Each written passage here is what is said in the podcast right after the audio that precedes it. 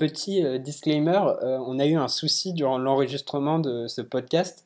Du coup, il y a quelques passages qu'on a dû réenregistrer après, donc euh, peut-être la dynamique ou quoi est un peu différente, ou les liens sont un peu différents. Mais dans l'ensemble, on a repris ce qu'on disait la première fois, mais on l'a réenregistré. On va commencer par un concours de sifflement pour reproduire le sifflement. Ah bah c'était. De- En fait, moi j'avais une blague, c'est. Alors la grande question, vous savez faire le jet moqueur et vous étiez censé. Mais tu Ah, viens de gâcher ma blague, t'es Non, merde. mais non, Si. bah non, c'est moi qui fais la pré Est-ce qu'on commence le podcast en sifflant, en essayant? Moi, vraiment, c'est Ouais. une qualité que j'ai pas. hein, donc je peux Bah pas moi non plus, c'est ça qui est marrant. Donc là, c'était Voilà. moi qui le faisais. Maintenant, Axel.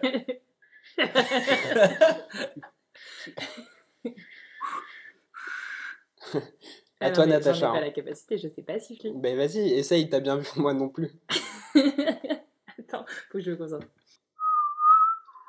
Ah ouais, non, il y a... Ah, on, est, C'est on y mauvais, il y a hein. eu un début et pas une fin.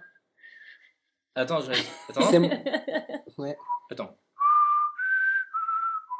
Ouais. Ah, t'as les bonnes notes. tu, tu as presque. Hein. Bah, j'ai vu le film. hein. Du coup, je propose que avant le générique, ce soit moi qui fasse le sifflement, puisqu'on a décrété que c'était moi qui le faisais le mieux. Ok. Allez, c'est parti. Y avait-il une raison majeure pour que l'on s'arrête à ce troisième volet? On s'est démené pour qu'il y ait vraiment euh, un intérêt à faire une suite. Quel est le meilleur film de la saga? Mythe, une saga devenue culte. C'était il y a 9 ans et on croyait que c'était la fin de ce qui aurait été une trilogie. Comme le premier a marché euh, vraiment partout en Europe, C'est une trilogie, c'est pas un film. Donc bonjour à tous et bienvenue dans ce nouvel épisode de Saga, le podcast qui parle du cinéma et de ses suites. Euh, cet épisode est comme d'habitude co-hosté par Noah Bonjour euh, à tous. et à Axel. Dis bonjour Axel parce que tu me présentes jamais moi. Bonjour euh, Natacha, qui est notre invitée. Oui, on reçoit une invitée, Natacha, euh, donc euh, on est très content de la recevoir pour cet épisode. Donc ce mois-ci, on va parler d'une saga de trois épisodes en quatre films, réalisés Une tétralogie, si je peux me permettre Ouais. le terme. bah, c'est le nom. Ouais, ouais, mais bien sûr. Donc réalisé tour à tour par Gary Ross, puis Francis Lawrence, avec justement Jennifer Lawrence, Josh Hutcherson, je voulais pas euh, hacher son nom, Tu Liam, fait. ouais, Liam Hems- Hemsworth, Ouais. euh, Woody Harrelson et Elizabeth Banks. Je parle bien sûr de. Mmh, Cheveux colorés. Divergente. en fait, là, il Ah, tu parlais pas de de... l'actrice, tu parlais de la saga. Non, Ouais. non, la saga. Donc Harry on parle. Potter. Ah putain, l'enfer. Non, bah, bien sûr, c'est Hunger Games. Euh, la grande question, bah, je vais, ouais, je vais pas vous demander si vous savez faire le Gem au cœur, parce que je crois que ça démarre là-dessus sur un. Allez, allez pose-nous ta grande question, qui sera pas celle-là. Alors, le... lequel vous avez préféré? Euh, Natacha, euh, commence t'es l'invité, commence. Euh, moi, c'est le 1, et je sais qu'on va pas trop être d'accord, du coup. Ouais. C'est celui que j'ai le plus vu, et c'est celui qui, est, euh, ouais, qui lance la saga et qu'on peut vraiment visionner tout seul, sans avoir à... Enfin, je trouve que c'est le seul ouais, qui, est vraiment, euh, qui a une entité à lui-même. Et euh, il a un très bon rythme. Euh, les personnages, les acteurs sont incroyables. Enfin, ça, c'est vrai pour toute la saga. Mais non, euh, moi, j'ai adoré le 1, ouais. Et du coup, t'as lu le livre? Mm, ouais, j'ai lu les 4. Ok, d'accord. Les quatre livres. Les 4 livres, ouais. Hmm, Elle ment. je sais parce que je suis mentaliste. Par contre, toi, t'as lu les quatre livres, Noah? Raconte-nous comment t'as lu les livres. Moi, j'ai lu, j'ai lu les trois, les trois livres Ouais. parce que je sais qu'il y en a trois. Non, c'est faux. Déjà, j'en ai lu un. Je voulais lire le deuxième. On m'avait prêté le 2 et le 3 de livres. Les livres, il n'y a pas marqué euh, Hunger Games 1, Hunger Games 2, Hunger Games 3. Du coup, moi, je veux commencer euh, le deuxième. Du coup, j'en prends un des deux. J'étais pas finaux. euh, je savais pas que. Je savais pas la que. première page, c'est écrit, quoi. C'est écrit quoi? Les noms de- des trois tomes de la. Oui, bon, c'est bon. Moi, je lis pas là vos pages. euh, Je commence direct dans le vif de l'action. Et du coup, Et là, la première ligne, euh, le, le district de 12 vient d'être détruit. J'étais à, Hmm, ça doit être un flash forward. du coup, j'ai continué un peu avant de me rendre compte que non, j'étais juste passé au troisième livre euh, sans lire euh, le deuxième. Bah, donc t'es un boulet. Euh, on Mais va- du coup, du coup, euh, t'as pas dit quel était ton préféré, moi non plus. Mais du coup, c'est lequel ton préféré Alors, moi, mon préféré, euh, bah, je vais en prendre deux, du coup, le 3 et le 4, donc dans, dans les films, ce qui fait normalement un seul. Euh, moi, j'ai vraiment adoré, vraiment adoré le 3 et le 4, et j'ai détesté le 1. Et un peu moins le 2, mais vraiment le 1, j'ai vomi dessus. Ok, bah moi je dirais si je devais en choisir deux aussi, ce serait à contrario de toi le 1 et le 2. Mais euh, en vrai j'aime beaucoup le 2 parce que j'aime bien euh, la reine La reine moderne Ouais. avec euh, la reine, juste le. Ah, lieu, la reine, j'ai ouais. compris. La reine, la, la personne, La la, reine. La pizza, mais ils mangent pas de pizza. Euh, mais C'est dystopique, hein, ça existe pas la pizza. hein. non mais d'ailleurs vous êtes, euh, je pense que vous êtes en accord parce que euh, sur MDB les notes c'est 7,2 pour le premier, 7,6 pour le deuxième Mm. et 6,3 ou 8 pour les deux les deux derniers. Ouais, Donc vous êtes, vous êtes en accord avec IMDb. 6,6 pour les, Les deux- pour les les deux, deux dernières. Ouais, après ça varie, c'est 6,5 sur, euh, sur Rotten Tomatoes, tout ça, donc Mm. euh, ça varie. Donc en ce qui concerne la genèse de la saga, euh, je pense que c'est Noël plus apte à en parler parce que c'est lui qui a fait les recherches. Bah, je sais pas, vous avez pas entendu quand j'en ai parlé tout à l'heure et que ça, et que a coupé. Euh, non, du coup. euh, Tout ça, ça coup- vient de Suzanne Collins, du coup. Ouais, de l'auteur l'au- ou autrice. Bonnes blagues. Mais c'est pas une blague. Non, Euh, des livres euh, qui, euh, du coup, a donc le premier est paru en 2008, Ouais. euh, le second 2009 et le troisième 2010, non, on Mm, avait dit C'est ça, ouais. Euh, il me semble. Et donc, euh, les, donc les livres euh, ont eu un plutôt euh, un succès assez important avant même du coup que ce soit racheté euh, par Lionsgate pour les produire en film, alors qu'ils ont quand même été rachetés en 2009, Mm. enfin avant même que les films soient sortis, quoi, sachant que le premier est sorti en 2012 euh, de Hunger Games. Ouais, c'est ça. Et c'était déjà un, un succès assez important à l'époque. Et donc ça s'inscrit dans une... donc non, d'abord parlons Ouais, rapidement de- de... Suzanne Collins. Pour comment, dans quel terreau elle a écrit euh, ça et ce qu'elle avait fait avant? Bah, avant déjà, elle avait écrit euh, pas mal de petits romans et notamment elle avait écrit des histoires pour des programmes de télévision genre sur euh, Nick- Nickelodeon, pardon. Euh, pas Nickelodeon, hein, c'est Nickelodeon, c'est une chaîne entière. Et ensuite, euh, toi, tu avais une certaine. euh, Enfin, tu avais vu qu'elle disait que. Un Bah, des trucs qui l'avait inspiré? En fait, c'est-à-dire que son père est un ancien militaire et euh, elle suivait de près en fait les, les conflits armés et elle, elle explique en fait elle s'est inspirée voilà de, de, de se confronter au thème de la pauvreté, de la famine dans, dans les pays en guerre justement et les effets de la guerre, ce que ça apporte un conflit armé et ça fait partie de ses inspirations. Il y en avait d'autres aussi, tu nous expliquais, Alors, je vais complètement m'attribuer du savoir que Noah a dit la première fois, mais Ah, c'est pas c'était Noah qui a- Oui, mais c'est pas grave. C'est quoi c'est elle, elle regardait la télé et Bah, elle a switché euh, Ouais, il y a de- tout ce, tout ce côté d'expérience de téléspectateur où tu peux passer d'une émission de télé-réalité à euh, un reportage sur la guerre et, euh, et ça l'intéressait de mêler ces deux trucs. Du coup, c'est moi qui l'ai dit et pas toi au final, c'est super. Euh, mais mais il y a aussi, et ça on le ressent tout au long de la saga, ce côté euh, euh, mythologique, parce que c'est directement, elle s'est inspirée du mythe de Thésée, euh, qui euh, tous les 9 ans, il envoyait euh, des jeunes garçons et des jeunes filles euh, dans un labyrinthe mortel pour combattre le Mi- Minotaure. Pardon. Mhm. Et euh, on retrouve ça euh, tout au long de la saga, le rapport avec la mythologie, avec, par le nom de. Mm. ouais, genre Castor et Pollux, Ouais, par, par exemple. exemple. C'est pas. Comme rien. dans, comme dans un film de John Woo, quoi. Ouais. C'est pareil. Ouais. Euh, et, euh, et oui, du coup, euh, et le même rien que le nom Panem qui est euh, euh, qui vient du euh, di- L'expression. de l'expression du pain et des jeux euh, quand elle est dite dans sa langue originale. Et voilà. Et donc en fait, ces livres. Hunger Games s'inscrivent dans un, dans un courant, enfin dans un genre littéraire qui est le young adult, qui du coup est adressé aux, aux personnes entre 12 et 30 ans, donc c'est assez large, mais du coup c'est le l'archétype de ce genre, c'est euh, Harry Potter, euh, qui euh, du coup a été, donc le premier livre sorti en 97 euh, de J.K. Rowling. Euh, et donc euh, ensuite on a eu, euh, donc ça ça a été un vrai succès, Harry Potter, ça c'est c'est Indéniable. Ouais. Euh, et ensuite, on a eu Twilight euh, dans, la même, dans le même ordre d'idée de saga littéraire qui a été adapté en film.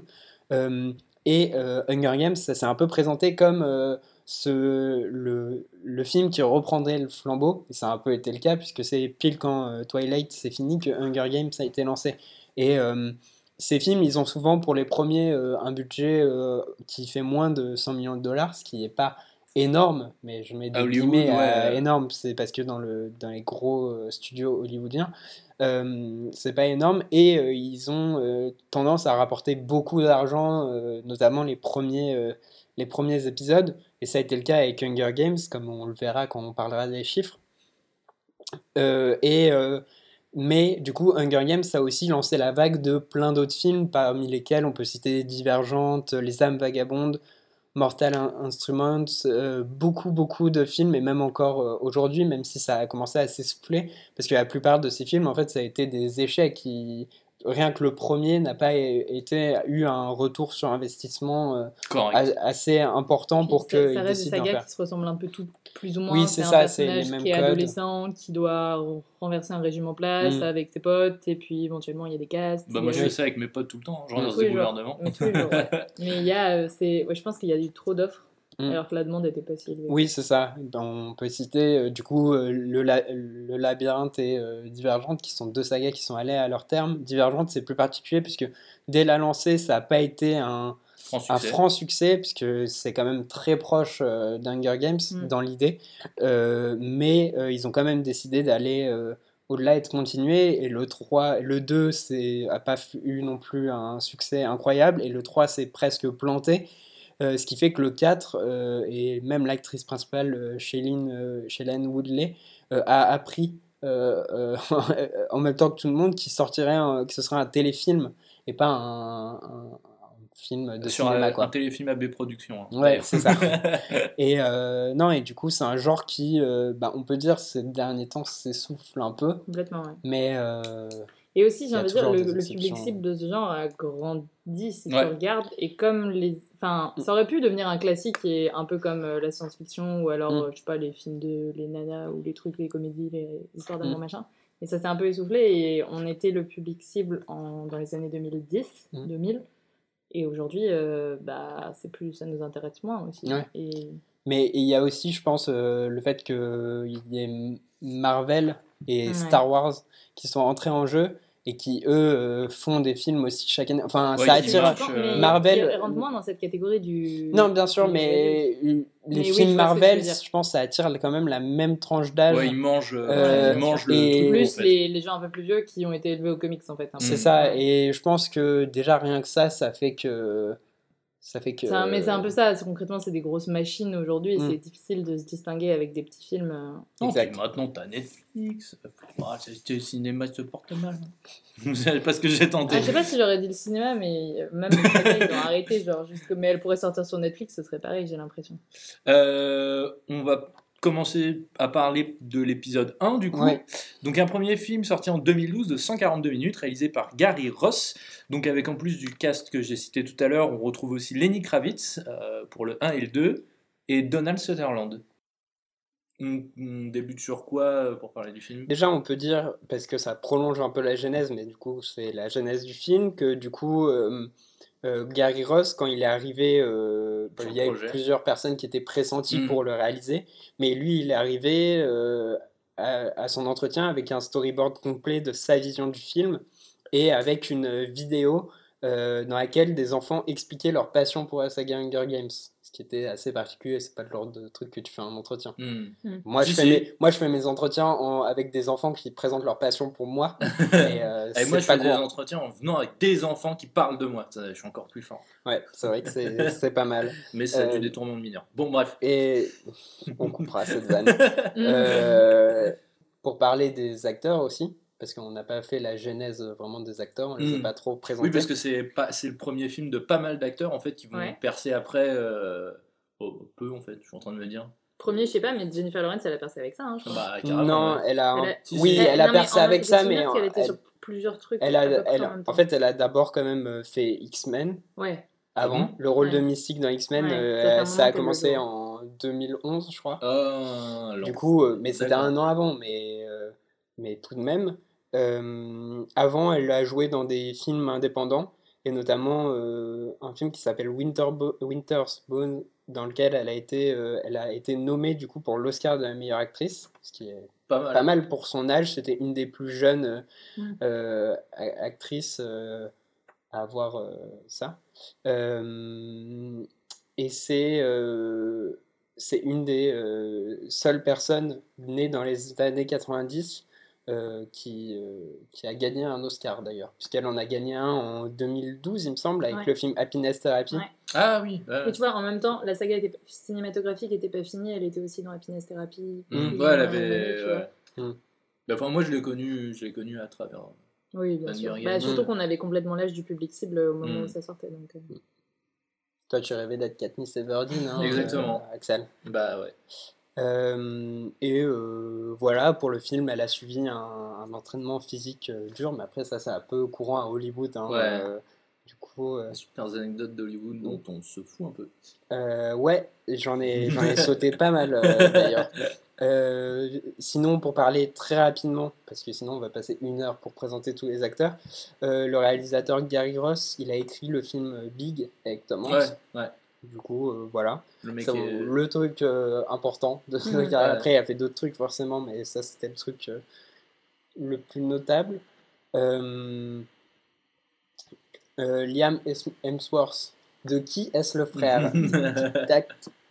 Je vous laisse, Mais il je est- laisse répondre. En vrai, en vrai, ils sont plein de frères. Donc il y a. C'est Attends, c'est Chris. Chris Ouais, Hemsworth Chris, c'est Thor. Ouais, et le, le troisième frère qui joue dans Westworld, il s'appelle Je sais pas. Mais oui. je sais a pas, mais oui, c'est. Denzel.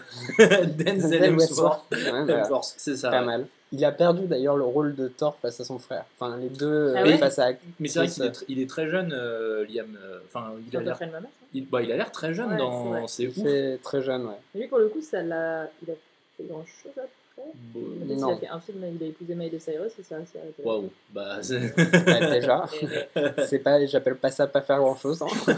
Euh, ouais, et d'ailleurs, euh, c'est sur la promo du 2, je crois seulement que, euh, que Woody Harrelson a découvert que Chris Hemsworth et Liam Hemsworth étaient, étaient frères. Et ça, c'est pas mal. Et du coup, ça nous permet de passer à justement Woody Harrelson, qui euh, lui était. euh, en fait, ça l'a fait connaître euh, aux yeux du jeune public, mais il Hmm. était quand même, il a quand même fait Bah, pas mal de ouais, trucs. tueur né, euh, il a fait, ouais, tueur né. Et là, j'ai appris, je ne savais pas, que c'était En le. vrai, il a pas de cheveux. qui n'avait pas de cheveux, c'est une perruque. hein. Je savais pas que ça se faisait, moi, les perruques. Non, que en fait, il- son père était Charles Harrel- Harrelson, qui était tueur à gages et qui a, nota- qui a prétendu euh, avoir euh, participé à l'assassinat de, euh, JFK. Ke- de Kennedy. Ah ouais Ah ouais. Euh, avec euh, gloire le avec Lee, euh, Harvey euh, Oswald. Oswald. Ouais. Euh, bon, ça n'a jamais été prouvé. Enfin, Je pense pas qu'on le voilà. un jour. hein. mais, euh, mais il a été emprisonné après à vie en- pour, euh, parce qu'il avait tué, euh, il avait assassiné le juge fédéral John Ashwood Jr. en 79. C'est voilà, historique de ce podcast, Ouais, euh. mais en vrai, en vrai c'est Non mais c'est ouf, c'est ouf, surtout quand tu sais qu'après Woody Harrelson il fait tueur né, c'est un peu... euh, Et euh, oui, du coup, il a commencé sa carrière avec euh, la série américaine à succès Cheers. ouais. Et puis voilà, tueur né d'Oliver Stone, pardon, Larry Flynn de Milos Forman, Hmm. et ce qui lui a valu une nomination à l'Oscar du meilleur acteur.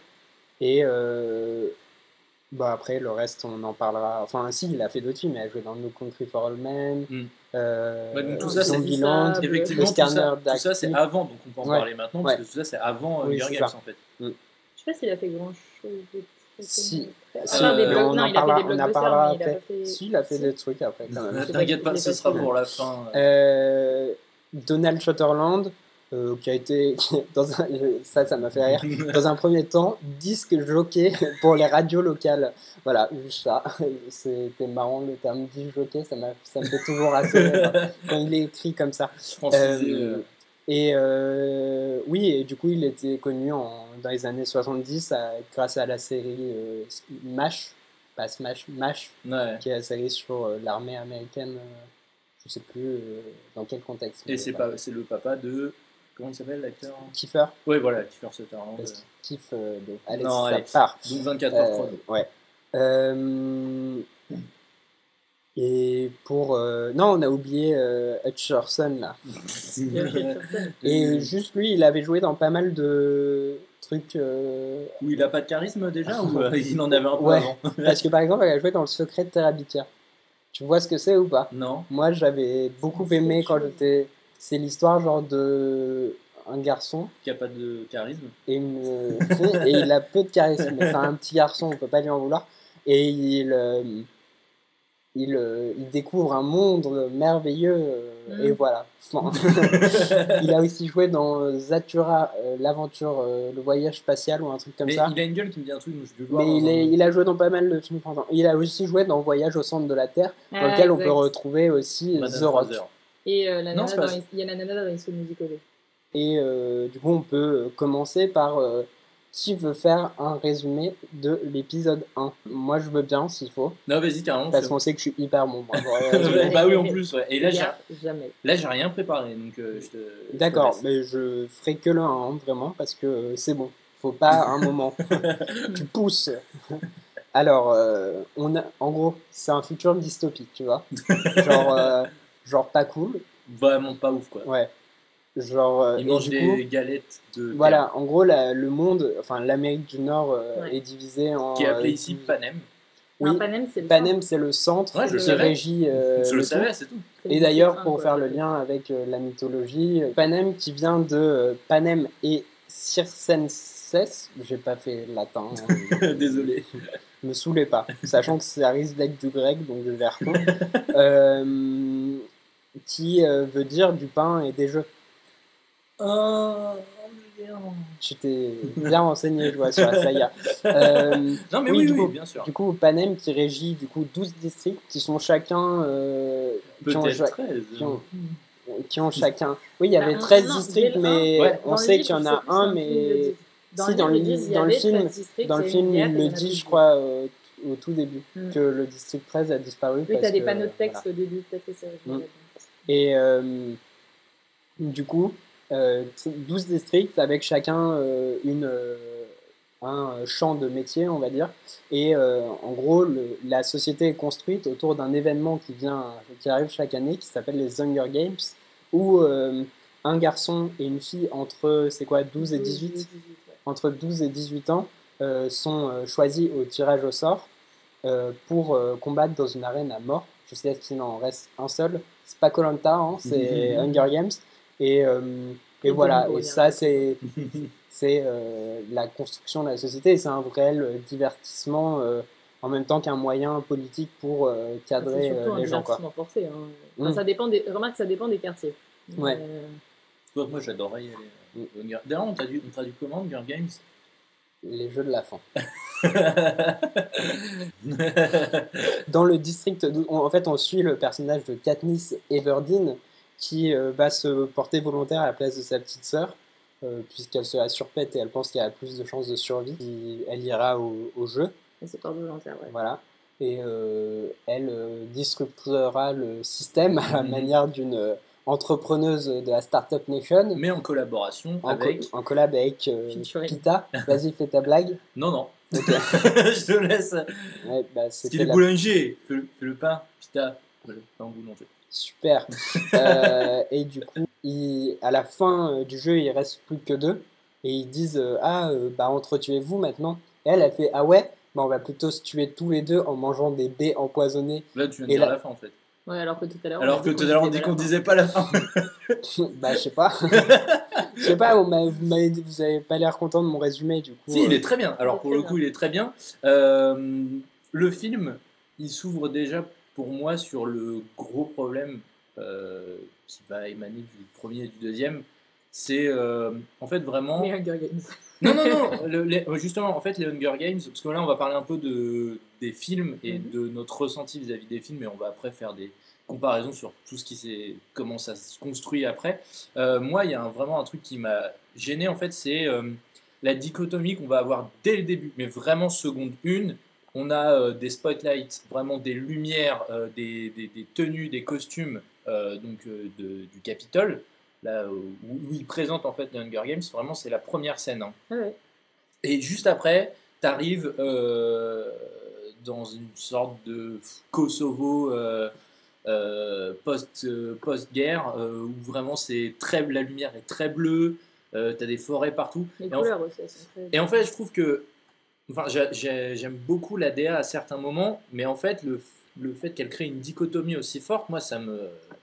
Je trouve ça dommage, en fait, c'est trop. Enfin, après, c'est c'est un. C'est trop exagéré pour toi Ouais, et, et en plus, et donc du coup, c'est pour ça, c'est ce que j'expliquais au début, que je préfère le 2 et le 3 et le 4, c'est qu'en fait, ça s'estompe au fil euh, Oui. des films et qu'on arrive sur le 3 et le 4 avec quelque chose de. Après, Où euh, tout est dégueulasse, C'est quoi. c'est Non, pas très mais non. présenté, euh, je crois, dans les films, mais c'est parce qu'ils prennent les deux. Tu prends les deux extrêmes des échelles sociales. Oui, oui, Et oui, du je 1 à comprends. 12, ça va du plus riche au plus pauvre, je crois, Ouais. dans le district. Et du coup, euh, Dans le 1, ils sont faits pour produire des, des objets de luxe. puis le, le, le choc, il est fait pour euh, que tu pour que tu te rapproches le plus possible de Katniss, parce qu'à la base, c'est comme des jeux où tu vas envoyer des gamins se buter les uns les autres. Donc, Ah, je euh, trouve que c'est une super bonne idée en fait. Moi, je, tu, moi, plus je, tu accentues les, les différences, mieux, euh, je pense, les personnes s'identifient à, à Katniss. Mais en fait, moi, c'est plus. euh, Enfin, dans le livre, je pense que. Je pense, j'avais pas lu les livres, donc euh, attention, c'est vraiment à prendre avec des pincettes. Je pense que dans le livre, c'est vraiment bien amené. Mais en fait, je trouve que l'univers des riches, dans les films en tout cas, enfin, dans ce premier film, il est très cari- caricatural. En fait, on a vraiment presque l'impression d'être dans un film de SF des années 80 avec ses tenues, ses coupes de cheveux un petit peu. Après, enfin, je trouve que dans ce, dans ce genre, ça se voit plus dans tout ce qui a été, si on revient sur Divergent, tous les trucs comme ça, t'avais vachement aussi euh, l'univers des riches. Je sais plus dans quel film, euh, t'as l'anecdote où ils sont invités à, je crois que c'est dans le 2, à dîner euh, Mm. chez, euh, avec le président Snow et tous les trucs comme ça, là, et les riches leur expliquent que quand ils ont plus faim, ils se font vomir pour Mm. rebouffer. Waouh. Ils sont dans l'abus dès le début, en fait. Enfin, ça, fait- ça fait choquant parce que Mm. ils, te le, ils te le mettent un peu, je suis d'accord, euh, dans le nez euh, tout de suite. C'est plus au niveau visuel en fait, moi, que je trouve c'est. Ça, c'est, ça a toujours été comme ça. Mais c'est, euh, c'est pour montrer la désillusion à Mm. laquelle ils vivent et à quel point. euh, Mais effectivement, par contre, dans- ne serait-ce que dans ce premier film, en fait, je trouve qu'il y a- il est vraiment divisé en deux. Euh, bah, dès- les jeux et pas les jeux. Ouais, voilà. c'est- Enfin, pas les jeux, puis les jeux. Et c'est ça. Et par contre, dès qu'on entame la partie sur les jeux, moi, j'ai vraiment adoré. euh, Bah, trouve que- t'adores voir des gens s'entretuer. euh, Non, mais je trouve que c'est vraiment bien, non, mais bien je foutu. suis d'accord, ouais. Non, mais si, si quelqu'un avait. Non, euh, je suis assez d'accord. Moi, j'aime bien le premier parce que, en vrai, Hunger Games, j'en avais un souvenir comme une saga que j'avais bien aimé quand je les avais vus, mais comme tu disais, euh, quand j'étais ado et tout. Mais après, j'aimais beaucoup de choses euh, quand j'étais ado. Du coup, je me plie pas trop à moi de l'époque. Et, euh, et je trouve quand même que malgré quelques trucs qui font vraiment un peu enfantin, enfin ado, un Mm. peu trop ciblé ado, le message derrière et tout le truc politique qu'on verra ensuite, euh, tout le message et tout, il est quand même euh, hyper euh, Ah, moi, je trouve intéressant. qu'il prend plus score justement dans le 3 et le 4, Oui, le bien message sûr. politique. Non, mais oui, mais parce que le 3 et 4, c'est plus les jeux. C'est les En fait, conséquences de ce que. En fait, ce c'est les conséquences de ce qui a été distillé Ouais. dans, les, dans le premier, quoi. Puis bon, le camouflage en caillasse euh, de, de Pita, moi, de toute façon, de, de ce moment-là, il j'ai est bah, boulanger, hein, il n'est pas euh, tueur égal. pas comme le père de Woody Ouais. Je Harrelson. sais quoi. plus si on le ressentait beaucoup, mais moi ce que j'aimais bien aussi, c'est euh, quand tu reprends sur l'autre qui est la seule chose qu'il fait faire, c'est se déguiser en caillou et elle, elle, elle peut tirer sur tout le monde, elle est super forte. C'était intéressant. Bon, le film est très du point de vue de Katniss, donc ça se voit moins, Mm. mais tu le ressentais pas mal. Je trouvais euh, dans les livres que euh, Pita il est complètement désarmé par rapport à la situation parce Mm. que c'est elle qui a le charisme, Ouais, c'est elle ouais, que les gens euh, adorent. clairement, ouais. Oui. Et lui, il est, le- son seul argument de défense, c'est de dire qu'il est amoureux d'elle et de faire croire qu'ils sont en Mm. couple, parce que sinon il va se faire buter. C'était assez intéressant, mais je trouve que ouais, ça, c'est un truc. Mais un film, tu peux pas beaucoup le faire depuis plusieurs points de vue, surtout dans les grosses sagas comme ça, parce que Mm. ça embrouillerait tout le monde. Mais Mais du coup, pour le Non, coup, mais on voit quand même. Enfin, euh, la différence entre les deux et à quel point lui, il est désarmé encore plus qu'elle par rapport à la du situation. coup, le cast fonctionne bien parce que vraiment l'acteur a aucun charisme, euh, donc euh, le cast. Le personnage a pas de charisme. Je sais pas si l'acteur euh, serait capable de non. trouver un charisme dans un autre film. Ouais. Mais pour le coup, les Jennifer Lawrence, euh, très, Elle est elle incroyable. est très bien dans ce Mm. film et dans d'autres où je l'ai vu jouer, elle est vraiment Ouais. super. Mais tous les acteurs sont très bons. Il y en a pas qui. Je trouve qu'il y en a pas qui Ouais, ouais. dénotent. Même vois. Woody Harrelson, il a un personnage où il pourrait cabotiner et être insupportable, mais en fait, il le tient bien et je trouve qu'il Mm, est mm, mm, efficace. Elizabeth Banks en sorte de baronne un peu, elle est, elle est, ma- moi je l'ai trouvée marrante. Jamais pareil, elle cabotine, donc je trouve que pour le coup, Je trouve que c'est la bonne transition, tu vois, avec le monde des riches, elle. Parce que, et elle s'humanise beaucoup dans les films. ouais, Donc Il y a une vraiment- progression de ouais, personnages qui Les est personnages, intéressante, t'en as ouais. aucun qui reste dans, dans leur arc. Enfin, si, à la limite, Woody Harrelson, je trouvais qu'il restait un peu toujours dans l'arc de l'alcoolique, euh, qu'il y en a un peu ouais, mais, mais ça C'est peu son- Mais non, parce que oui, et puis, et puis en vrai, il a quand même un truc où il est. euh, Enfin, moi je trouve que le personnage est un peu plus. Enfin, il est un peu. Je dirais pas profond, c'est nul, mais tu Un peu sens qu'il y a quand même un. Oui, il est pas plat, quoi. Il est pas genre. euh, Mais je mono. trouve que de tous les persos, c'est celui qui a le plus un arc, tu vois. Oui, c'est vrai qu'il Oui, évolue, moins- il évolue Non, pas mais il Ouais, voilà, évolue moins. Il évolue pas parce qu'il a déjà évolué. Ouais, parce qu'il est déjà en, il est déjà est en, fait. Bah, en sachant que oui, d'ailleurs, euh, Bah, il, il a, a- déjà évolué. En fait, il est le futur de ce qu'ils deviendront si euh, tu les suis dans leur. Ouais, voilà. Et puis surtout, il a gagné euh, un Hunger Games il y a quelques années. Donc Ouais, est- mais non. je sais pas d'ailleurs s'il a pas gagné. Enfin, j'ai lu qu'il en avait. euh, que dans les livres, du coup, on montrait euh, ces Hunger Games. Oui. Mais notamment qu'il avait gagné, je crois, les Hunger Games de 50 ans. Il a mais... gagné le 50e Hunger Games où ils avaient doublé le nombre de tribus qu'ils envoyaient. Donc il, a dit y a encore plus de gens qui sont morts pendant. Parce que du coup, toi, tu as lu le livre. Donc, euh, J'ai aussi lu un résumé avant de venir euh, les livres. Non, mais du coup, c'est intéressant de- d'avoir euh, d'avoir un, un- quelqu'un qui a lu les livres parce que bah, moi, Ouais. je Oui, j'ai le souvenir que bah, ça c'est dans le train, je crois. Bon, je, je m'avancerai sur rien parce que c'était quand même il y a 7, 7 ans que je les ai lus peut-être. Mais euh, il leur est- en fait, c'était pas mal comme introduction parce qu'il te, il te ra- il leur racontait presque les siens, tu vois, en, en Mm. leur euh, expliquant à quel point c'est un carnage. Parce que même s'ils sont forcés à. Si tu passes de l'autre côté du truc, quand on te force à les regarder tous les ans, puis dès que tu te rends compte que c'est à toi de le faire, tu cherches à tout prix à savoir comment lui il a pu gagner. Mm. et- Ouais, bah oui, bien sûr, c'est un personnage très profond, oui, mais je trouvais juste que oui, il évolue moins, mais c'est normal, il a déjà. Moi, dans le 1, de toute manière, mon personnage préféré, c'est Kato, le, le tribut du, dix- du district 1. Ah, celui qui est ultra arrogant, Il là. a- non mais il a une C'est un tête des de con, t'as des plans, t'as, des- t'as vraiment un plan quand c'est un truc d'entraînement. Quand Mm. d'abord, tu sais, il, il y a Pampita là qui balance son... Qui d'abord il galère à faire un truc, et puis ensuite il Il balance à, brancher une prise en fait. Ouais. Il vraiment, il est là. dit, Putain, comment on fait? Et, et puis ensuite euh, il balance le truc pour montrer qu'au moins il a, au moins la il a de la force. Il balance Et le genre, truc. euh, t'as un plan, tu vois les, les trois lascars euh, au loin là, les trois vieux lascars, et t'as le mec, il, il, il les regarde mais avec un air vide, et ensuite t'as un- tu sais, t'as le, le même rapport de plan, mais zoomé. Juste, t'as le même truc, mais zoomé sur sa tête, et il a une tête genre, euh, c'est pas très radiophonique, mais une tête comme ça.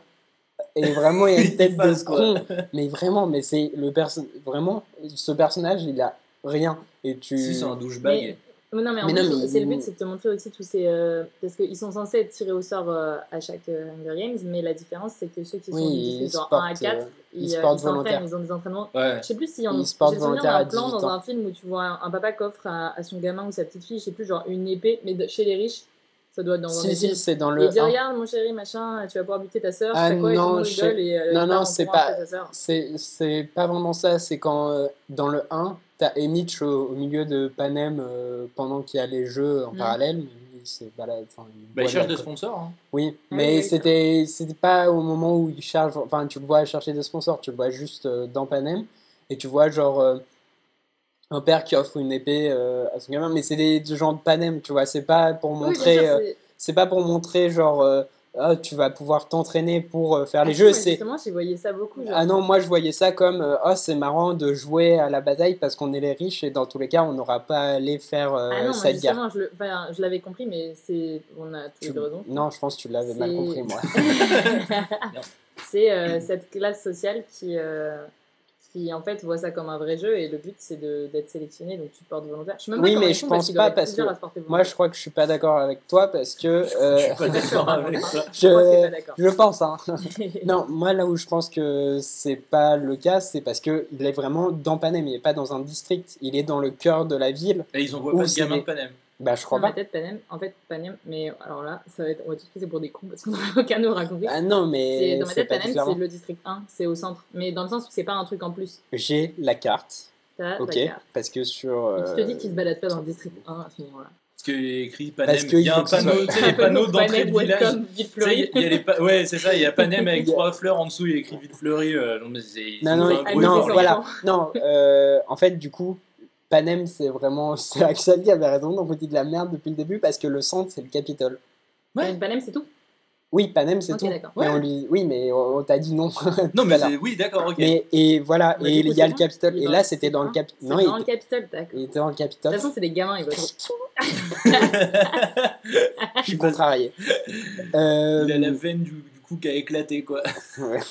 Non, mais euh, pour le coup, euh, Panem, c'est censé être une représentation de l'Amérique du Nord. Et j'ai, à aucun moment, je me dis, putain, c'est l'Amérique du Nord. Pour moi, ça fait vraiment penser à un pays, euh, Bah, tu le sais. Enfin, moi, je Un trouve- peu de l'Est. Non, mais déjà, il y a deux trucs. C'est que c'est un film fait par les Américains, donc quand ils vont te parler de régime dictatoriaux, c'est pas leur modèle qu'ils vont prendre, c'est celui des communistes. Enfin, moi, je trouvais Ouais. que quand tu vois le Ouh. district 12. Non, mais c'est pas ça, mais c'est. Non, mais les- oui, quand bien tu- sûr. tu sais, Dans vos gueules, tous- les Tous cocos. les plans dans le district 12, la façon dont ils sont habillés, ça fait très euh, le travailleur et la machin, Ouais, euh, du ouais, communisme. ouais, ouais, carrément. Tous les bâtiments sont très. Euh, mais ça, que ce soit euh, dans le 12 ou dans le district ou dans le Capitole, Mm. euh, c'est des bâtiments, tu sais, très euh, froids, imposants, carrés. Il n'y a pas beaucoup truc, de euh, relief et tout ça. Non, même il y a un truc cheap euh, dans le côté euh, les riches, c'est des nouveaux riches. T'as vraiment l'impression que tu sais, c'est des nouveaux Mm. riches euh, d'ex-URSS, c'est vraiment euh, cheap euh, de Enfin, je trouve que le parallèle il est vite fait quoi entre Mm. ou alors euh, tu pourrais comparer au je sais pas l'Iran l'Irak à ce qui s'est passé à ce moment-là mais il y avait un truc très Mm. euh, et vu et puis ça reste du soft power américain quoi c'est eux qui ont fait le film donc à la base ils vont pas trop se critiquer Dans vos gueules, les ricains Aïe aïe c'est aïe vrai Non, non, mais oui, Non, tout mais à fait. Putain, mais il y a une portée vrai. politique. euh, donc, il y a- ouais, il y a une portée politique dans ce premier épisode. Bah, il y a les, ouais, il y a quelques trucs euh, où on dit, eh, regardez quand même, c'est pas ouf. bah, c'est Black Mirror, non Ouais. C'est pas ce qu'ils disent. Non, un moment, Black alors, un moment, dans les différences entre les livres et les, tous les vues, euh, dans les films, à un moment, Katniss, elle dit, là, c'est clairement Black Mirror. Foutez de moi. Euh, voilà. Est-ce que, est-ce que, donc au niveau des chiffres, comme on disait, ça Oui. avait- c'était un film qui avait coûté Oui. 60 millions. Environ 78 millions de dollars. D'accord. Euh, il a rapporté aux États-Unis euh, qu- quatre- 408 millions. Donc euh, c'est il a déjà. touché les euh, 600 700 millions avec le monde hein. Ouais, et, au euh, global, euh, et il est au global euh, 694 millions. Ouais, donc une belle plus-value financière, comme dirait euh, mon oncle banquier. Euh, du coup, quand tu as des bons chiffres comme ça sur un premier épisode, qu'est-ce que tu te dis euh, bah, On va faire un deuxième, en Oui. fait. plus plus c'est une saga genre t'as même pas à te casser la tête à l'écrire tu Ouais, vois, bah genre. oui, là, là, Là, il y en a un deux si on te dit Euh, donc, un second film de 146 minutes qui sort seulement un an plus tard euh, et qui passe cette fois-ci entre les mains de Francis Lau- Lawrence. Lawrence. Elle n'a aucun lien de Mm. Non, parenté. euh, J'ai j'ai regardé, hein, parce que bah, par conscience professionnelle, vous savez, j'ai vérifié, mais il n'y a aucun lien de, de, de parenté. Et donc, il démarre juste. euh, alors, il démarre pas juste après, je crois qu'il y a un petit moment de. Non, il y a un laps de temps. Mais euh, juste pour dire, Ouais. les- tu disais que euh, quand un film marche, on en fait un deuxième. Vu le timing entre les deux, Ouais, le là, 2 c'était était programmé, déjà. euh, Sachant ouais. qu'ils avaient déjà acheté, ils ont acheté le, les droits pour tous Ouais. les, les ils ont pris un pack, ouais, c'est Ouais. ça. Et euh, du coup, euh, juste pour euh, du coup, Francis Lawrence, il a réalisé beaucoup de clips, notamment pour Lady Gaga, Beyoncé, les Black Eyed Peas ou encore Justin Timberlake. Donc un pro du ciné. Euh, non, non, mais en vrai, oui, je, ça, les, oui, les films de saga comme ça. Je crois que dans les Twilight, pareil, il y en a un, euh, avant il réalisait des clips. euh, Il y a pas mal de Non, mais même, hein, ah ouais, pas mal. Ouais. Michel Gondry, euh, J'aurais été sûr qu'il allait sortir Gondry, c'était sûr. bah j'aime bien. il a aussi réalisé Je suis une légende. Oui, Ah, d'ailleurs, euh, j'ai appris coup, que euh, Je suis une légende. Aux États-Unis, tu sais, c'est pas le. C'est pas le directeur qui décide de, des cuts et de comment le film va Mhm. se finir. Lui, c'est un technicien en fait là-bas. C'est beaucoup moins. Ouais. Le réalisateur a pas un poids aussi important que dans le cinéma en France. Mhm. Et en fait, du coup, le directeur cut, la fin de Je suis une légende, c'est pas du tout la même. Oui. C'est pas celle que voulait euh, Oui. C'est, euh, elle est dans les bonus du DVD. Oui, oui, je me rappelle. Oui, si Et la fin ça. est complètement différente. Ah, ok. Oui, parce que la fin en plus est un peu pourrie, je crois. Ouais, pas ouf. Bah, il ouvre une pizzeria, Berdou sur scène, enfin un truc euh, qui rien à voir. Ouais. Exact, ouais. Euh, et on a, euh, juste pour euh, les scénaristes, vite fait, parce qu'on. Voilà. Ouais. Euh, dans les scénaristes, on a le scénariste de Little Miss Sunshine. Mhm. Ah. Euh, donc chouette. Ouais, Et, deux, euh, films, deux films. euh, et euh, Slum-. Slumdog Millionnaire et 127 heures. Mais je sais pas du coup si c'est avant ou après. Peut-être 127 heures, c'est après. Non, je Mais c'est crois pas que c'est avant. Danny Boyle euh Bah, le scénariste, c'est Ouais, Danny Boyle qui a, Danny Boyle réalisé les deux films. Fait, 127 enfin, il a J'ai vu qu'il y avait un truc avec Cronenberg aussi qui était. Non, tu confonds avec Sod- Soderbergh. Ouais, c'est pareil. Ouais. Parce que Ouais. Steven Soderbergh, donc, qui a fait euh, la saga des euh, Ocean's Eleven euh, et tout, Mhm. pas mal de gros films, mais de films plus indépendants. Mais c'était sur le premier. qui avait été crédité. euh, Il, était réalisa- il est réalisateur de la seconde équipe. Donc en Ah gros, c'est euh, Ouais. quand c'est pas l'action principale et tout. euh. Mhm. Mais ça arrive euh, souvent que les réalisateurs mettent leurs potes, parce que là c'est parce qu'il est pote avec euh, Gary Ross. Quoi. Mais même euh, George Lucas, souvent il fait venir euh, son pote euh, Spielberg. Spielberg, ouais, Ouais. souvent c'est ça. euh. C'est qui? Euh, donc voilà, donc euh, deuxième film. euh, on, je propose qu'on parle un peu alors Bah, d'autres choses. sur- Non, Le Le résumé. Hmm Euh, Je crois que c'est moi qui avais dit qu'il m'y collait. Ouais. Ouais. Euh, donc, euh, Katniss et Pita revi- Ouais. reviennent en, en vainqueurs euh, dans le district 12. Euh, mais ils doivent repartir euh, incessamment sous peu pour faire une tournée. Ouais. Et euh, Alors, et pour, avant leur mariage, c'est ça. ouais. Et Mais- pour montrer que voilà, ils, sont super amoureux, Pita et Katniss sont ultra amoureux, ils vont être coachés comme d'habitude par Abernathy et Elizabeth Banks, j'ai oublié le- Et donc euh, ils doivent faire un, un tour et, euh, et euh, ça va prendre une tournure un petit peu spéciale puisque au fur et à mesure, euh, les gens ne sont pas dupes et vont commencer à se rebeller. Oui, en fait, son acte de la fin du premier, puisque Ouais. du coup. euh, Pas ces actes, il y en a eu plusieurs. Il y a eu euh, le fait qu'elle enterre Rose. Oui, oui. ça. Et, euh, et notamment, mais surtout le- l'acte à la, fin- enfin, Oui, quand, euh, à la fin avec, avec euh, la- refusé de mourir. ouais. refusé Enfin, de- de s'entretuer, Ouais. euh, ça a été vu euh, par la plupart des gens dans les districts comme euh, un acte un peu de, Mm. de, de défiance de, Mhm. Donc, envers le euh, pouvoir. Et ça, fait ça pourrait faire naître euh, une rébellion, ce que veut éviter le président Snow. Qui met la pression. d'ailleurs, en fait, dans le 1, j'ai souvenir dans le livre, il y a une. Le, elle vient du 11, euh, Rouge, je me trompe pas. Ouais. Il y a au moment où elle meurt et qu'après Katniss fait un ou deux trucs, machin. Oui, Ça, ça dans lance une dans le énorme film rébellion aussi, dans oui. le 11. Mm. Il y a mais des révoltes et ils n'en tout. viennent ouais. pas à détruire le district, mais euh, il y a déjà des gros actes ouais. de défiance dans. Donc euh, deuxième épisode euh, qui est j'ai trouvé est semblable au premier en fait tant on a euh, la première partie où on, prépare les jeux et puis il y a la deuxième partie où il y a les jeux et, euh, et du coup j'ai préféré ce deuxième au premier euh, parce que euh, il y, a, il y a déjà une présentation des équipes participantes qui est, est énorme c'est-à-dire que tu as une équipe de toxicos Ouais. Déjà là, j'ai dit, qu'est-ce qui se passe en fait? Il y a l'autre qui s'est fait limer les dents. Ouais. Et vraiment, à ce moment-là, je dis, bah, ça part en couille en fait. Moi, moi, je suis plus. Et pour le coup, en il y a fait, j'ai adoré. Et Weirdos. Ouais.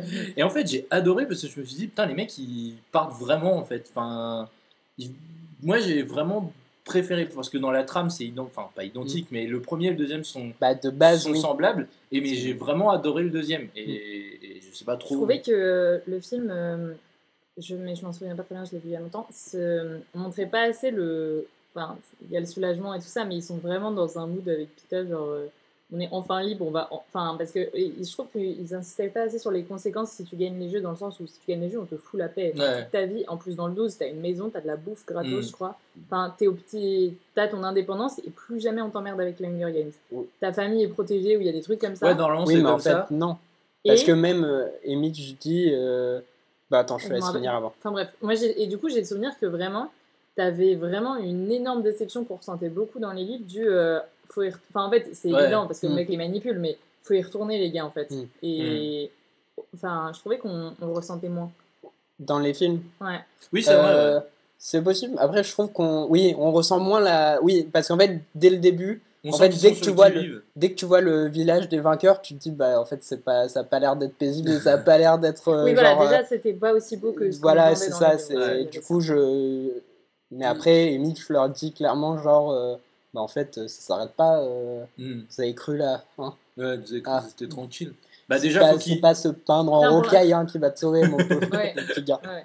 Puis de toute façon, il faut normalement qu'ils entraînent euh, les, les futurs candidats du 12e Oui, oui, district. oui, oui. Donc ça, disent- chill. mais, mais effectivement, là, je trouve que je suis, je suis d'accord, il n'y a pas cette sensation de, de déception. Et c'est vrai qu'on dès le début, on sent qu'ils sont sur le qui-vive Ouais, et que ça peu, peut ouais. se barrer en couille, alors que en- normalement, ils sont censés être. Bah, peu- ils ont, je crois qu'ils ont un an où ils font des tours de vainqueurs, machin, Mm. blabla, en attendant qu'il y en ait des nouveaux, quoi. Et une fois que les, ceux d'après sont passés, normalement, on t'embêtera plus, quoi.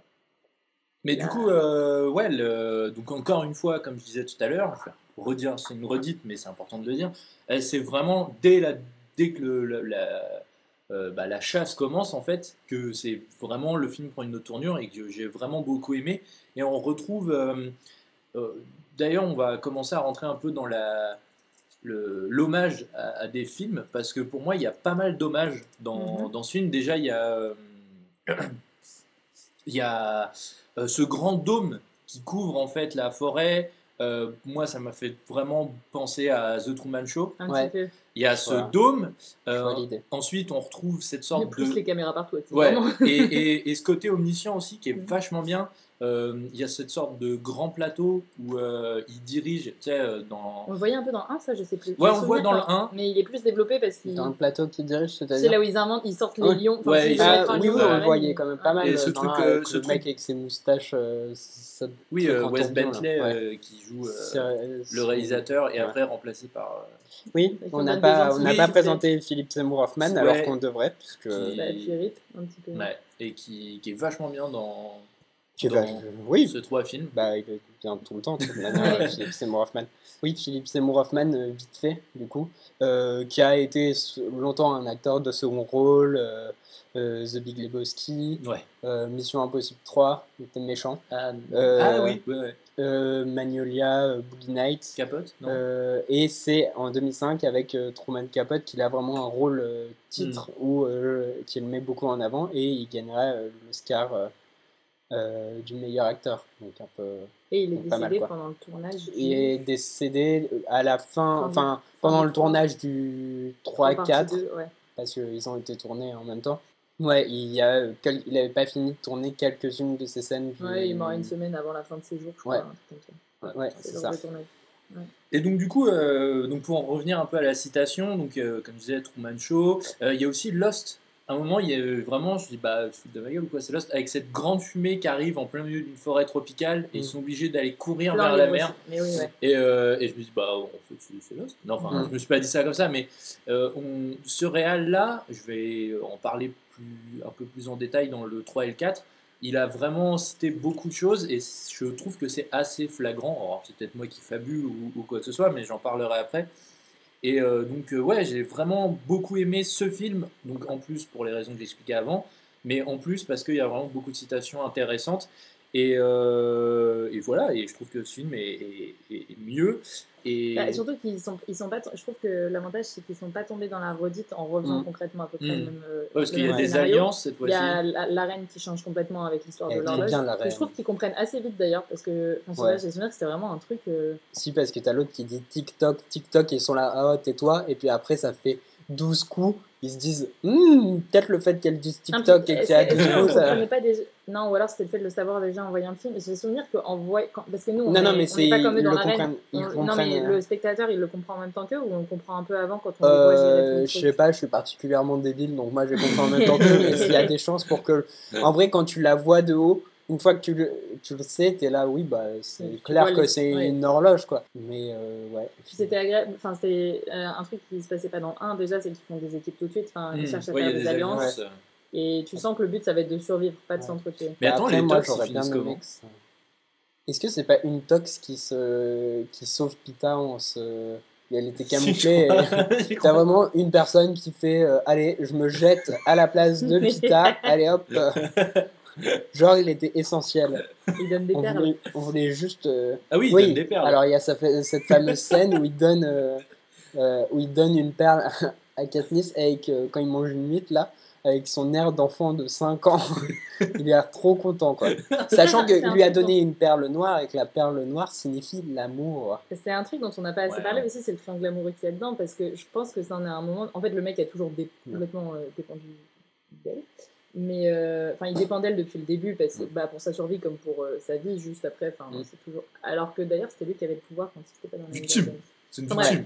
Et, euh, et là, bah, du coup, lui, euh, tout- enfin, il sait toujours pas se battre. Il a pas un grand sens du leadership, donc euh, il peut pas Il a nous peu de charisme. Bon, je le redis en victime. et non, mais il est obligé de continuer sous cet axe. Et je pense, et il y a aussi tout le truc où euh, le dilemme, genre, on faisait semblant, mais est-ce qu'on est pas en train de tomber amoureux? Oh là là, Mm. oh là là. Et lui, complètement. Et à côté, t'as euh, Gabe. le frère de Thor là qui a le somme de ouf. Vraiment, dans le 1, il me fait trop marrer quand il est là. Il y a la, il y a la télé qui passe en fond, il voit et c'est le moment où il s'embrasse et tout. Il a, oh, j'ai pas le seum. Ah, cette meuf, je m'en bats les couilles. euh, J'ai pas le seum. et si, en fait. et si, en fait. Euh, donc du coup, euh, ce film, il se clôture donc toujours dans moi dans cette optique de parler un peu de de la citation, c'est que vraiment à la fin, tu as Katniss qui se réveille dans le vaisseau puisqu'elle vient d'être sauvée par les rebelles. Mhm. Donc on a aussi des rebelles comme dans Star Wars. J'en parlerai après. Mais vraiment, quand elle se, elle se réveille dans ce vaisseau, qui est, t'as ce grand couloir bleu t'as vraiment l'impression d'être dans Alien, quoi. T'as- Enfin, ah ouais, j'ai vraiment trouvé que c'était. euh, Oui, je vois ce que tu veux dire. Tu sais, elle se réveille en, en- en- dans une sorte de pyjama Mm. et euh, tu sais, elle, elle est, il y a une tension parce qu'elle sait pas où elle est. Ça te fait penser à Sigourney Weaver dans Ouais, Alien. vraiment. Enfin, j'ai trouvé, ah, c'est peut-être moi qui fabule encore une fois, mais j'ai trouvé que vraiment il y avait un, Mm. un parallèle à faire entre les deux et, et ça va être encore plus flagrant dans, dans le 3 et le 4. Euh, D'ailleurs, dès, le début du 3, euh, ça s'ouvre euh, aussi sur une autre. euh, une, une DA qui se rapproche d'un autre film, j'en parlerai après, mais euh, vas-y. Non, euh, je voulais parler des chiffres. Ouais, bien sûr. puisque déjà, on peut dire que c'est un des films, c'est le film qui a fait le plus de recettes en 2013 en, en Amérique du Nord, Mm. Et que c'est un des, c'est le premier film depuis L'Exorciste, donc L'Exorciste 1973, euh, à avoir euh, du coup euh, atteint ce stade en tant que film avec une héroïne, enfin une- un personnage principal féminin, quoi. Surtout qu'à la base, en plus, dans, enfin, dans L'Exorciste, le personnage féminin n'a pas la même.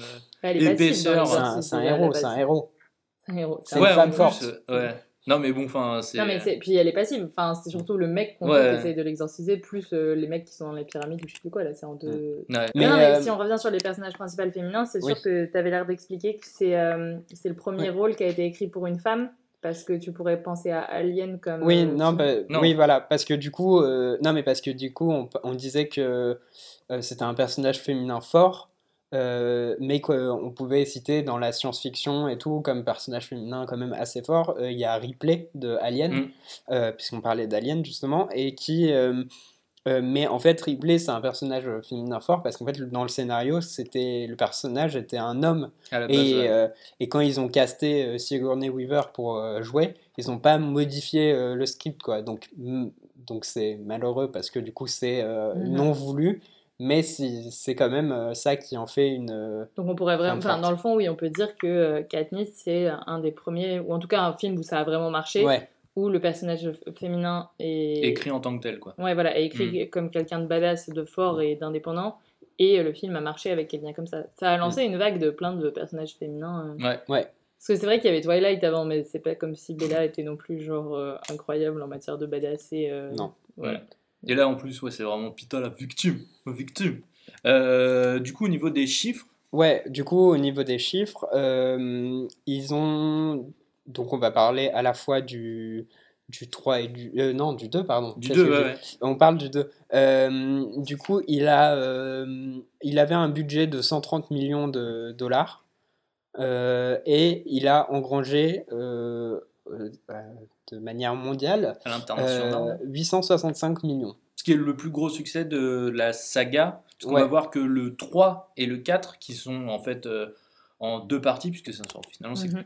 tous les deux dérivés du tome 3, euh, qui sont sortis respectivement en 2013 et 2014 ou 2014-2015 Euh, 2014-2015. D'accord, donc ils sont tous les deux euh, sortis en 2014-2015, euh, qui euh, ont été toujours réalisés par euh, Francis Lawrence. Francis Lawrence et, euh, et qui sont, voilà, c'est bien ça, sortis en 2014-2015, donc 4 films en 4 ans, c'est un record dans notre podcast, on n'a Mm. jamais, fait, on n'a jamais eu de saga comme ça, et donc toujours le même cast, mais en plus, on trouve cette fois-ci Julianne Moore, donc Ouais. euh, Julianne Moore, euh, qui joue le rôle de la présidente de la rébellion. Ouais. Du coup, haute figure euh, de femme forte, euh, Mm. quand même, de la saga. Mhm. Euh, et, Bien euh, que renversé à la fin par Katniss. euh, Oui. Mais ça, c'est plus par arc narratif du personnage que. C'est ça, parce que euh, oui, voilà, tout le côté euh, un peu du personnage de Julianne Moore, ce qui est un peu dommage, c'est que même si on la présente pas tout de suite comme une gentille, je trouve que dans le 4, il y a vraiment ce côté où euh, c'est écrit en gros, genre euh, je suis méchante, euh, et voilà, et même si ça a un intérêt et tout, il y a quand même tout ce truc de, euh, de bah, elle, euh, pas juste pour une méchante, quoi. Et c'est Mm, pas. pas très bien mis en place C'est pas, voilà, c'est un peu grossier, euh, mais même si c'est intéressant, ça reste euh, un peu grossier. Mais euh, pour parler euh, rapidement juste de Julianne Moore et de sa, de sa, sa carrière, carrière avant euh, oui, euh, elle, euh, c'est une des, euh, Il y en a quatre. des- ouais, c'est une des quatre. euh, donc, elle a eu l'es- l'Oscar de la meilleure actrice en 2015. Voilà. elle a eu l'Oscar de la meilleure actrice en 2015 et elle est avec euh, trois autres euh, personnes l'une des quatre euh, interprètes à avoir réussi ce qu'on appelle le Grand Chelem, donc c'est-à-dire avoir un prix dans les trois plus grands festivals de cinéma, donc Cannes, Venise et Berlin. Euh, ce qui est quand même euh, un truc de ouf, on pourrait dire. Ouais, parce que le- Mm. avec Sean Penn, euh, Ouais, pas mal. oui, voilà, il y a Sean Penn, euh, Juliette Binoche et Jack Lemmon, qui est un acteur euh, de l'ancien temps. Euh, et euh, elle a tourné, euh, oui, elle a tourné dans plein de films avec plein de réalisateurs assez Et connus. en, ouais, en vrai, pour une saga euh, pour les ados, Ouais, il y a un quand gros même un casting. très Oui, bon oui, casting. oui. hein, Ouais. Ouais. C'est un filon. Enfin, je sais pas s'ils sont tous venus pour encaisser un chèque, mais dans le fond, euh, il y a quand même beaucoup de gens qui se sont dévoués à cette saga, alors que c'est pas Ouais. habituel de voir des grosses têtes du cinéma. je- C'est vrai, c'est tout à fait vrai. J'avais oublié de parler de d'un truc Hmm? qui était le le, le un- une des critiques qui est faite à, à Hunger Games, c'est son sa similitude Ouais. avec euh, Battle Royale. Battle Royale Mm. qui, Mm, ouais. qui est, un, qui est un, un- un livre à la base, et puis euh, un film, et il y a eu une suite aussi. Euh, et en fait, euh, le cadre est vraiment euh, similaire. Enfin, beaucoup de gens disent que il y a des choses qui différencient les deux sagas, et il y a plein de choses qui différencient les deux sagas, mais dans Battle Royale, en fait, on a une classe qui est choisie, c'est au Japon, pour... les élèves doivent se combattre à mort parce que en gros c'est un peu le, même ordre d'idée il y a quand même une réflexion politique derrière et tout après Suzanne Collins a dit qu'elle n'avait pas lu euh, Elle connaissait pas, même pas. pas elle sait même pas Battle ce que c'est. Elle Royale connaît pas le Japon. donc, après euh, Euh, le Japon, non. du coup, voilà. Et, mais il y a quand même les, les aspects abordés entre les deux sagas sont quand même assez différents. Et surtout, selon le New York Times, Times pardon, euh, Battle Royale, c'est un essai sur l'adolescence, l'adolescence, pardon, période de révolte euh, avec accès de fureur sauvage, tandis que Hunger Games, euh, les, les personnages sont des modèles de responsabilité. Donc, je sais pas ce qu'ils s'entendent par là, on, mais on pourrait presque dire que Hunger Games ce serait une croisée entre euh, Battle Royale et le film La Vague sur la manipulation des. hum, Vous l'avez vu ou pas? Ouais. C'est un film euh, complètement point Godwin, Oui, genre, euh, ouais. où un prof euh, manipule, enfin essaye de montrer à sa classe euh, à quel point on peut vite se retrouver manipulé pour suivre un idéal et euh, un peu sur le modèle du nazisme. ça tourne mal. Ça prank, ouais, ça tourne mal. Et euh, oui, en fait, ce serait presque une croisée de ça, parce que dans le fond, ils se tapent dessus, mais il y a aussi toute une réflexion pendant les quatre films à propos du pouvoir et de la Mm. manipulation des personnes et de, du pouvoir de la propagande et des clips. Comment Mm. tu disais Hmm Ou comment tu diras Ah, les propaclips. Euh, Non, on a et- déjà dit, on a parlé du Et, euh, mais euh, oui, et du coup, euh, ils, disent aussi qu'il y a une différence entre la science-fiction et l'Uchronie, sachant que Hunger Games c'est de la science-fiction et que, que Battle Royale se rapproche d'une Uchronie qui est du coup. euh, quoi? Je, je sais pas ce que dit l'inverse? Non, je, je Euh, vois ah, pas ce que c'est une uchronie. Une uchronie, tu- en gros, c'est une, euh, c'est un truc qui se passerait de nos jours, mais Hmm. dans une, euh, c'est une réécriture en gros de l'histoire, quoi. C'est, euh, c'est un truc qui se passerait de nos jours, mais, mais dans un contexte différent, quoi. Ok. T'en as un Voilà. assez connu, c'est. euh, Merde, j'ai oublié le nom. C'est Le maître du haut château. Non, un livre qui c'est dit euh, si Hitler avait été cru. Oui, il le, attend. le maître du haut château. Non, c'est pas ça le nom. Bref, c'est un C'est livre. quoi si Hitler avait gagné la guerre? Non, si, non, non, non. Ah, Hitler, ça, avant, c'est de, avant virer en politicien, il a, il a postulé aux Beaux-Arts de Vienne. Ah oui. Et c'est euh, si, de l'autre côté du miroir, je sais, la part de l'autre, la part de l'autre, D'accord. euh, qui euh, raconte ça. C'est une uchronie. En gros, tu réécris euh, le présent sous un autre angle où tu changes un événement et tu essaies d'imaginer ce qui serait passé. Donc les quatre films sont très politiques en fait. Et je trouve que cette partie-là, elle est plus intéressante. Et Si tu regardes bien, euh, c'est un, en fait, c'est un truc que Katniss va apprendre pendant, mais qu'elle apprend. On pourrait se dire qu'elle apprend. Enfin, c'est intéressant l'i- l'image de la propagande qu'ils étudient dans Mm. tous les films parce qu'au début, on te dit euh, c'est horrible, c'est un truc qu'on te force à regarder, et c'est Mm. comme ça que le régime autoritaire assoit son pouvoir. hmm, Puis quand, en fait, euh, quand elle passe dans la rébellion, elle est là, ah, vous aussi vous faites de la propagande, Bah ouais, nul. Mais en fait, dans le fond, c'est un truc qu'ils lui apprennent depuis le début à jouer avec son image parce Mm. que quand elle arrive, euh, quand elle est sélectionnée pour faire les premiers jeux, ils lui mettent une belle. Enfin, tu sais, ils la coiffent, ils, les- Mm. ils la mettent euh, à fond, machin. Elle apprend à parler, elle Mm. apprend à dire des mensonges, euh, enfin, à faire une fausse romance avec l'autre. Et Euh, en fait, c'est tout un, c'est tout un chemin euh, Ah, que je Rob trouve en qu'ils ont assez ouais. bien amené, en fait, doucement, de euh, apprends à manipuler les foules, tu deviens un symbole, et en fait, maintenant, utilise ce pouvoir que tu t'es. Ils font même des propa clips. Vous avez pas vu Ah oui, vous avez pas vu la, la VF vous Mm. Philippe Seymour Hoffman, il dit J'ai inventé quelque chose, les propa clips. C'est vrai ouais, il dit. Yes. il dit, on va, et il le dit mauvais. plein de fois, il dit on va tourner un propa clip. Il est trop Ah. content de son invention. En fait, c'est clairement un oncle qui a inventé un terme et il est trop content de euh, Il a fait un mot valise, le mec il est refait quoi. C'est mauvais, ouais. Euh, Propa Clip. Euh, pour passer sur le côté intéressant, le chien qui se balade dans le district 12, c'est le chien de Donald Sutherland. Il s'appelle Biggles on- et on le salue. big up, Big up big à up à. Beagles, du coup. Ouais. Euh, non, mais alors, euh, on va parler, là, je vais reparler un peu en termes d'esthétique. Et je trouve qu'il y a vraiment des plans magnifiques sur le 3 et le 4. D'accord, ouais. Il y a vraiment des. Parce que moi, ce que je fais en général quand je regarde un film, je fais des captures et ensuite je prends des notes à partir Mhm. de mes captures. Et il y a plein de captures qui sont super belles. Quoi. Tu peux Mhm. les encadrer et, et c'est c'est bon. En même temps, je trouve que c'est marrant, c'est euh, c'est un peu. euh, c'est un, c'est un peu un film dans le film parce que du coup, tu toi-même, t'es séduit par, euh, par ce qu'on te montre dans le film en le regardant, tu vois, alors que dans le fond, eux, ils travaillent à fond sur l'image eux-mêmes à l'intérieur. Ouah Waouh, non, bah, mais côté, je suis hein. d'accord, ils ont plus joué, euh, ils, ont moi, plus- ouais. ils, ont, ils ont fait plus attention à la réelle et au, Ouais, au choix des et images. il que est, dans il est vraiment très beau. Et, euh, et voilà, et, et alors oui, euh, il y a une citation qui est très claire à un moment, ce que je vous disais tout à l'heure. Euh, les deux caméramans euh, qui s'appellent Castor Et Pollux. et Pollux, euh, en fait, dans Volte-Face Mm. de John Woo, euh, le personnage de, de Nicolas Cage et son frère s'appelle Castor Troy. Et son frère s'appelle Pollux Troy. Oui, mais après, ça, ça fait une Ça, Pollux, référence c'est à, un- de la mythologie à- grecque, tout à la mythologie Et grecque. romaine, ouais. Ouais, je le savais. Le Euh, euh, que je sais qu'à la base c'est la mythologie et que le seul truc que je connais c'est Volte-Face. Bah non, c'est pas ça, hein, je le savais. Non, mais on euh, n'a pas dit que tu ne savais pas, hein, mais euh, Putain, je viens de me cramer là. Bah, je vais passer pour un, un mec qui est fan de John, clairement. C'est pas grave, on t'en veut pas. bon, on a tous nos défauts.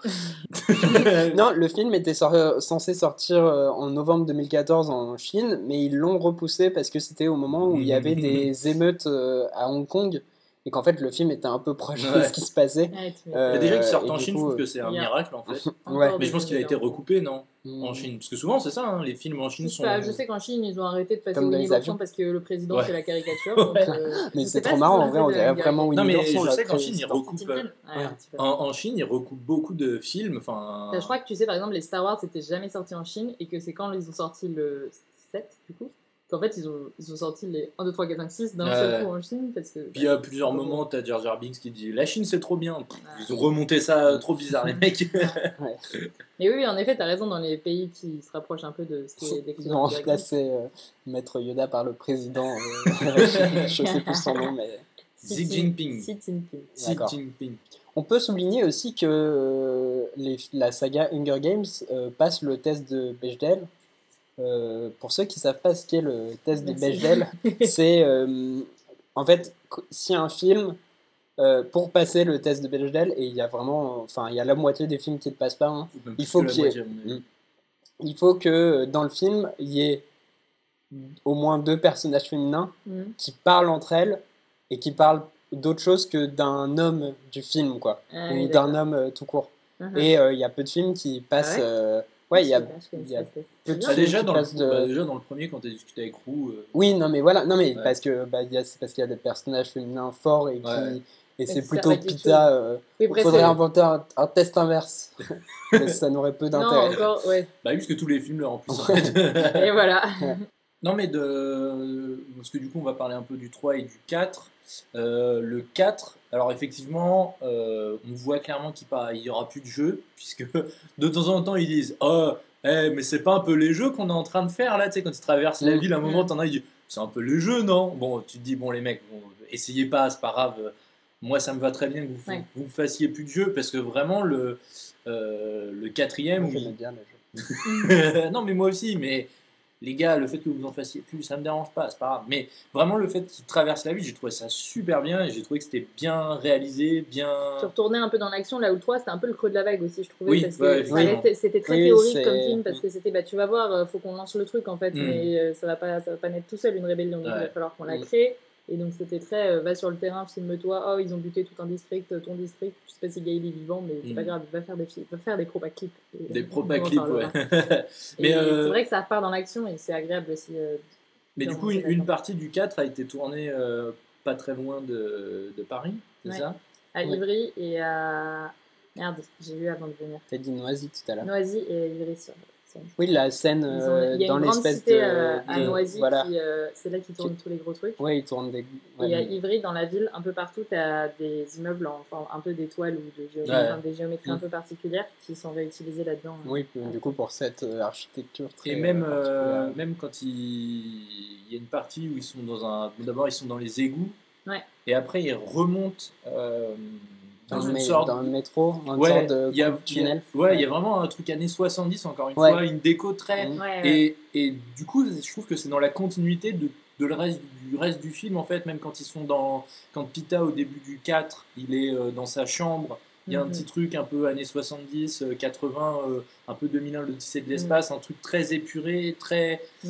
et très, science, très science-fiction, vieux film de science-fiction. Et moi, j'ai vraiment adoré ça. Et du coup, ça se retrouve jusqu'à la fin, euh, quand euh, voilà. Bah, C'est un truc d'ailleurs, parce que on nous, je sais plus quand est-ce qu'on nous le dit, mais il fallait nous le dire concrètement que c'était l'Amérique du Nord et que c'était plus ou moins notre époque, parce qu'il y avait Mm. des sites spatiaux, mais en même temps ils n'ont pas l'air d'avoir internet, donc je sais pas trop Ouais, où on est. C'est un peu anachronique, enfin, Ouais, ce- et ça, c'est- Anachronique, je sais pas si je dirais, mais il n'y a pas de temps, enfin, y a Ouais, c'est assez en fait. compliqué ouais, de déterminer ce que tu as vraiment l'impression que des fois, il y a certains moments, ils sont à la bourre de ouf sur les technologies.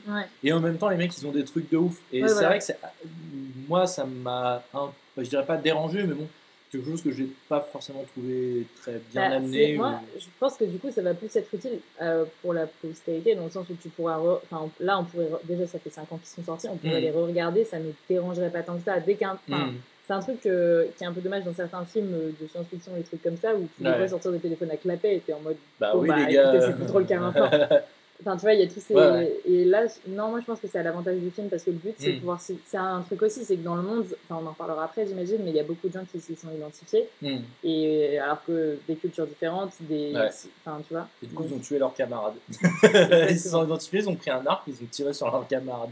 Non, mais oui, ouais, c'est vrai que la réflexion sur le fait que ça va pouvoir euh, euh, donner au film une, euh, C'est une plus une grande portée, en fait, esthétique ouais. euh, ouais, qui, qui va durer plus longtemps, effectivement, c'est vrai que peut-être maintenant, moi, je le, je le vois comme quelque chose d'un peu, pas nul, je dirais, parce qu'encore une fois, c'est mais quelque chose qui n'est pas forcément bien. Et en fait, finalement, oui, je pense que si on le revoit dans 20 ans, il aura moins vieilli peut-être qu'un autre film Mm.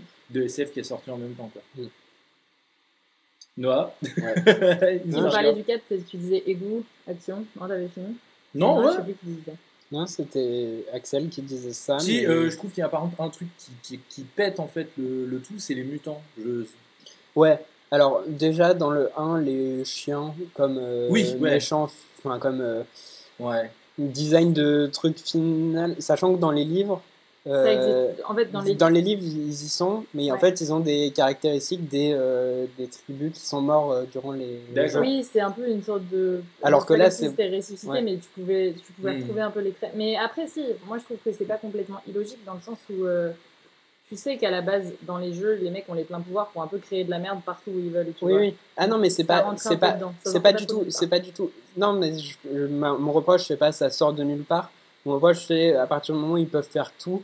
Je trouve que souvent, ce qu'ils font, c'est un peu pété, genre euh, la fumée qui est euh, du Mm. poison. Bah, comme dans Euh, Lost. Ça, hein. mais- ça reste ouais. un- Ah, je Le-. Non, en fait, je trouve, ce que je reproche, c'est le design et le choix de, des, le choix de ces trucs. En fait, parce que à partir du moment où tu leur enlèves le côté où euh, bah, c'est des, euh, ils- ont des caractéristiques des tribus qui sont morts durant les jeux, bah euh, ça reste des chiens enragés quoi. Et je veux Oui, dire, peut-être t'as des menaces plus, euh, enfin, Après, je pense que la différence, c'est aussi que euh, dans un film, un, enfin, un livre, c'est plus long, c'est plus détaillé. Donc, t'avais, parce que par exemple, dans le 1, concrètement, à part Katniss qui tape peut-être où, tu te rappelles pas des autres persos. Alors que dans le livre, tu Si, avais plus- euh, Non, mais- Oui, gâteau.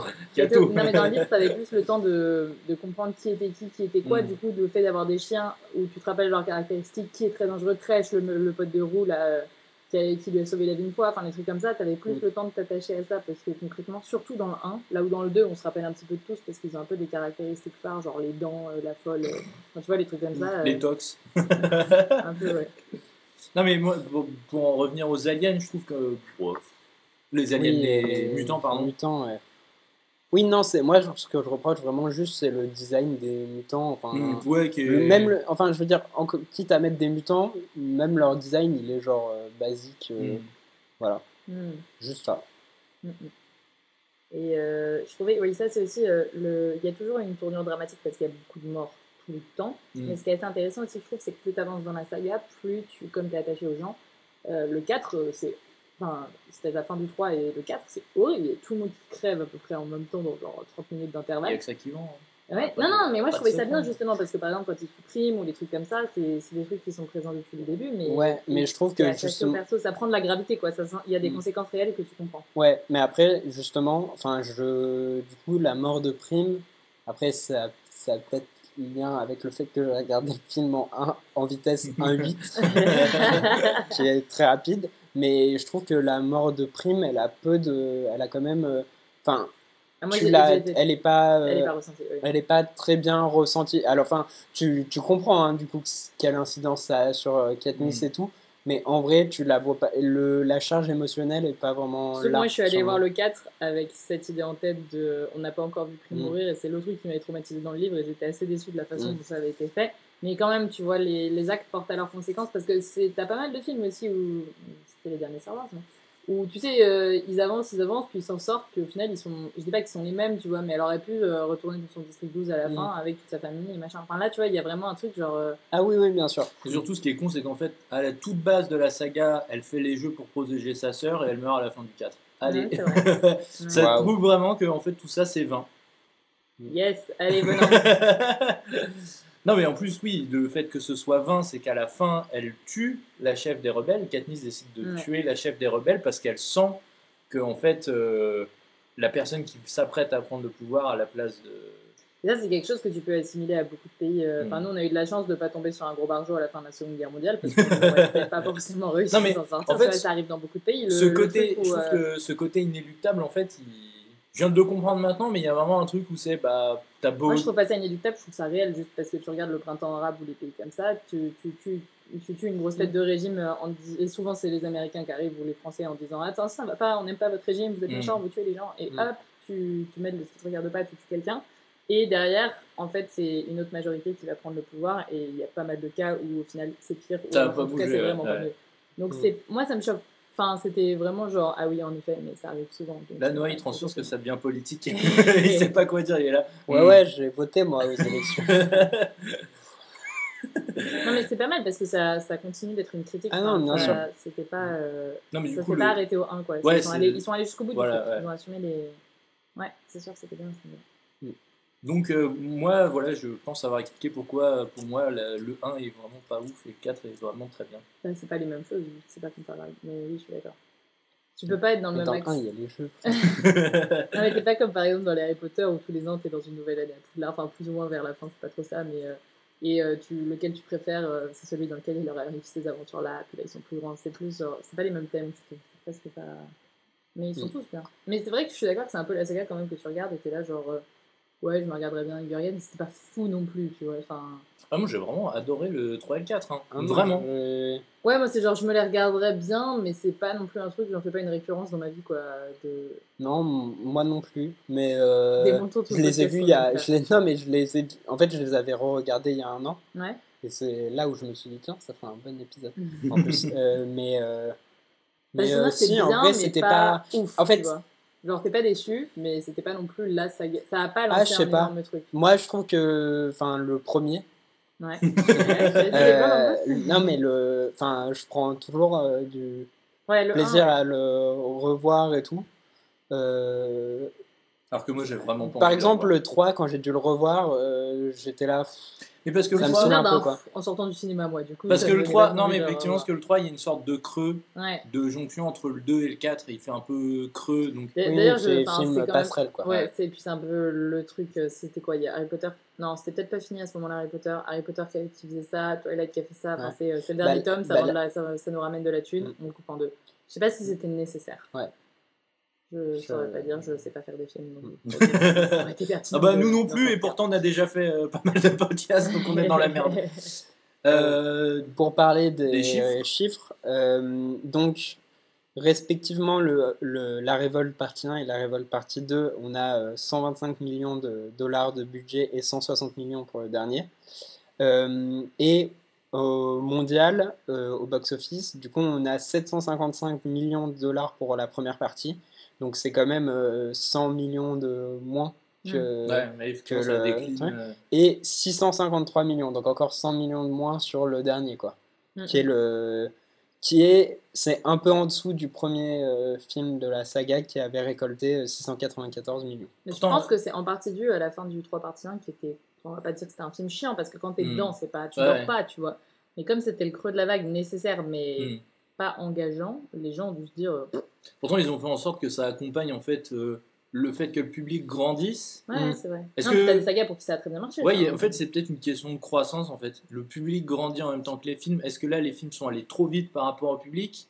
Ah, t'as pas tort. Non, mais moi, non, je, sais pas. Nous, on, a- nous, on Je- avait l'âge. de- Enfin, Je me pose Ouais, la question de est-ce que les films sont pas allés trop vite par rapport au public ou euh, tu vois il y a une sorte de cadence peut-être à respecter peut-être que Harry Potter l'a mieux fait et que c'est pour ça que sur la durée ça a mieux vécu peut-être que le fait d'en avoir fait 4 en 4 ans. C'est peut-être une croissance qui allait trop vite et ça que presque série télé, tu vois. Genre, et le euh, public a peut-être pas aussi bien suivi peut-être que en fait il y a peut-être pas eu aussi l'effet d'attente peut-être qu'il y a un truc aussi qui est fait que quand t'attends un film il y a une certaine Euh, clairement, hype, Star Wars euh, 7, c'était ça. hein. Ouais, voilà, une hype qui s'est créée et peut-être que voilà, le fait d'en avoir fait 4 en 4 ans, ça a peut-être un peu gavé le public. Enfin, pas gavé dans le sens c'est chiant, mais un bourrage quoi. Enfin voilà, c'est Mm. c'est une, une question ouais, que le je- 4, t'étais là, genre je vais le voir, je vais pas le voir. Bon, Non mais du coup, crois il y a c'est- pas longtemps, nous sur la par rapport au parce que du coup nous on, on, va aussi on analyse aussi un peu les sagas entre elles Ouais. et c'est la première fois qu'on fait une saga qui est vraiment euh, construite en euh, en 4 ans, enfin qui est vraiment faite en 4 ans et c'est assez différent. Ouais, il y a le format. parrain aussi, ça a été fait en 4 ans.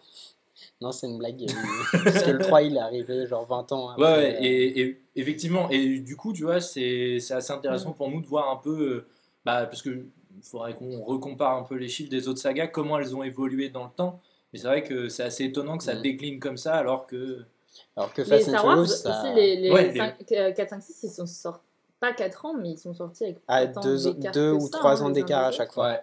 Mais, ouais, ça fait déjà ou 10 trois ans ans. quand même. euh, mais du coup, ouais, mais du coup, entre la prélogie et la, enfin, la première trilogie et la Ah oui, prélogie, mais- il y a eu beaucoup de. Ouais, donc, Oui, tu vois, oui, il y a eu une attente. ouais. Et par Mais C'est exemple. marrant parce qu'on ferait ce podcast en genre 99, on pourrait dire euh, la saga. Enfin, tu Ouais, vois. bah, Parce que là, tu vois, par exemple, Hunger Games, ils vont sûrement ressortir un Ah, film. Hop, hop. No C'est spoil. pas le. Du coup, la saga va la- s'étendre en durée à ce moment-là. Non, mais du coup, par exemple, Fast and Furious qui, qui atteint des chiffres, enfin, qui a explosé Ah, la en. bande-annonce du dernier, là. la- J'étais au, j'étais cinéma, j'ai vu la bande-annonce du- de Hobbs and Shaw. Ça a l'air, mais trop bien. Je vais vraiment aller le voir avec bon cœur. Du coup, bah, on peut parler de que sont-ils devenus. Mm. Ouais. Euh, on commence par la saga, Euh, parce que je vois que c'est le sujet euh, brûlant euh, de ce podcast. Mm. Qu'est-ce qu'elle va devenir? Qu'est-ce que qu'est-ce qui s'est passé après? J'ai vu qu'il y avait un documentaire qui était sorti. Ouais. Euh, D'accord. un documentaire sur la saga qui est sorti un an après. Ok.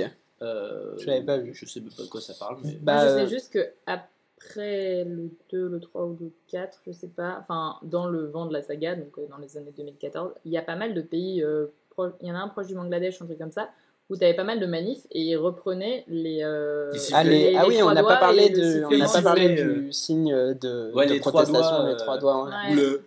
Faut- Ouais, voilà, mais ça, c'était pas mal Boum, repris dans certaines Je fais euh, hyper bien. manifs et au mouvement de révolte Ouais. euh, dans ces années-là. Hmm.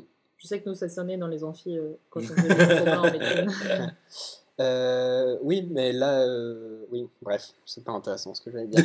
Euh, S'auto-censure. et euh, oui, du coup, pour la suite, euh, là, tout récemment, puisqu'on enregistre en juillet 2019, début juillet, et en juin 2019, euh, il y a euh, l'éditeur de Susan Collins qui a annoncé la sortie d'un nouveau roman, euh, du coup, dans l'univers d'Hunger Games, donc qui ne sera pas la suite euh, directe, mais plutôt un préquel euh, sur d'autres personnages, qui se passera dans pendant la période des jours sombres, 64 ans avant la trilogie originale, lorsque Panem cherche à se, se relever, pardon, lorsque Panem cherche à se relever après une guerre dévastatrice. Euh, donc on sait pas, on sait vraiment pas encore de quoi ça parler, en mais il est 2020? censé sortir en mai 2020. D'accord. Donc, euh, donc voilà. Et les studios euh, Lionsgate, euh, ils ont déjà fait savoir en gros qu'ils euh, prévoyaient de faire une, une faire, trilogie. faire un film. euh, ils ont dit on va le diviser en 5. On va faire une série. non mais euh, voilà quoi. ok. Voilà voilà. On va voir Euh, si ça reprend ou si c'est complètement. Ouais, on... Bah, déjà, est-ce que. ça dépend ce qu'il y a à proposer. Ouais. Euh, Jennifer Lawrence. Bon, bah, ça a clairement euh, fait décoller sa carrière en parallèle. Du coup, elle a continué à jouer dans tous les X-Men. Euh, elle continue encore à ce jour, si je ne me trompe oui, pas, elle, bah, elle est dans celui avec. euh, dans euh, Ouais. Dark Phoenix. Ouais, avec le- Sophie Turner. Ouais. Euh, et euh, elle a euh, joué dans, Joy. ouais, dans pas mal de films. euh, Joy. tout un peu. hein. Euh, Joy, Red Sparrow. Ouais, Red Sparrow, qui est d'ailleurs euh, du coup le film de euh, Truc Lawrence. Ah, c'est aussi Lorenz Ouais. Ouais. Pas Jennifer, du coup, mais Francis. Francis. Mm. Mhm. Il était bien Le film de- Je l'ai pas vu, mais euh, on m'en a dit du bien et du mal. on va voir. Euh, voilà. Euh, bon, pour ce qui est de Etcherson et euh, Hemsworth, euh, Bah, vu qu'il y a assez peu de charisme, euh, bah, il n'y a pas eu de carrière non plus. ouais, pas trop de. Ça décolle, ça décolle pas trop. Euh, Gary Ross, réalisateur du premier, il a fait Ocean's 8. Euh, ce qui est marrant parce que du coup, il est pote avec Soderbergh qui a fait euh, les Mm. premiers Oceans. Euh, et euh, voilà. Bah, euh, femmes dans le rôle principal, ce sera un point commun. Euh, Woody Harrelson, si Woody Harrelson, Mm. il a quand même joué dans euh, le film sur Han Solo. Ah oui, Euh, c'est vrai, il joue dans ah Solo. Ouais, il a joué. pas- Va pas très loin, c'est Solo. le- Oui, film. non, mais je sais, mais je voulais, je cherchais le nom d'un film qui, euh, le spin-off, voilà. Ah oui. Euh, le spin-off sur Han Solo. Euh, il a joué dans euh, dans Three Billboards Ouais. euh, Outside Ebbing, Missouri, Ouais. euh, qui était du coup un très très bon Et film. il tient un rôle vraiment génial. Enfin, il- Ouais, vraiment très bon. Et aussi un gros truc qui a un peu, euh, qui a un peu redonné, enfin qui l'a vraiment repropulsé Ah euh, oui, sur le devant de la scène, c'est euh, True Detective, Mm. où il joue avec euh, Matthew McConaughey. Et, Et j'ai eu, enfin, j'ai entendu qu'il allait avoir une autre saison où ils revenaient les deux personnages. Je sais Ah pas ouais? si c'était vraiment une connerie qui était sortie.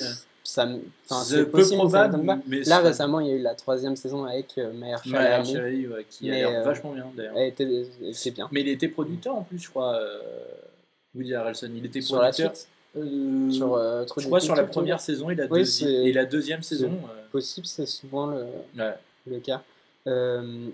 Pour le reste des acteurs, Du cast, si, il y a celle qui jouait Roux, qui est en train un peu de Ah ouais percer. euh, Ah ouais, elle a fait le film euh, Tug, Ah, je, je me suis demandé si qui a vraiment elle. pas l'air un film ouf du coup, mais pour le coup, elle, elle, elle Bah, c'est un peu son Hunger Games, ça, super. Non, mais ce film-là n'a pas l'air extraordinaire, mais par contre, euh, j'ai vu qu'elle elle- elle- elle était au casting de pas mal de films qui allaient sortir et qui, Mm. qui vraiment vont, vont être pas mal. Donc je pense que. Elle a l'air d'être partie pour avoir une bonne carrière et elle a l'air vraiment d'être engagée politiquement. Donc, euh, Ah. Bah, elle ça jouait peut dans Tug. Hein. donc je pense que ça peut être intéressant à suivre. Mais du coup, quand je l'ai vu dans, dans Hunger Games, j'ai dit putain, ça gars, elle me dit un truc. Et après, je suis allé vérifier euh, la fiche IMDb, j'ai dit mais oui. Mais oui, mais je comprends. Mm. Voilà. D'accord. Donc, euh, Euh, ok. est-ce que quelqu'un a quelque chose d'autre à rajouter sur la saga Hunger Games?